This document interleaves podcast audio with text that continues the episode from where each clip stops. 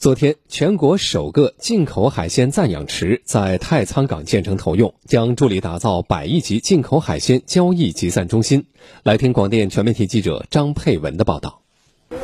这里是太仓港海关查验平台，水产由专业的活鱼水车直接从海外装载入境，这也是太仓港打造进口海鲜交易集散中心的一项重要举措。未来还将进口红毛蟹、帝王蟹、海胆、生蚝等，实现常态化运行，丰富市民的餐桌。这辆车它有杀菌、制冷、增氧跟净化的功能。我们太仓港拥有一个天然的优势，就是跟日本的距离直线距离特别近，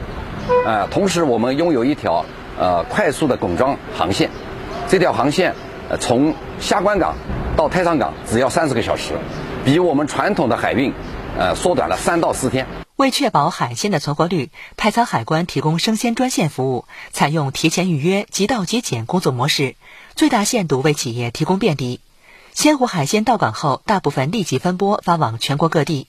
同时，为了扩大进口鲜活海鲜交易规模，太仓港还建设了全国首个鲜活海鲜暂养池，面积达到一千平方米，可保障大型批发商长期供货的需求，实现苏州腹地二十四小时常态化分拨。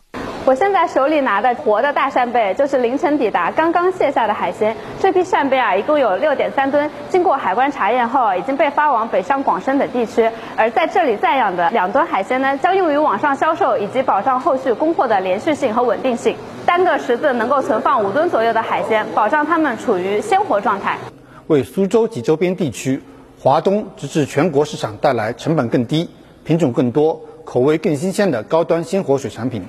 为港口物流转物贸奠定坚实基础。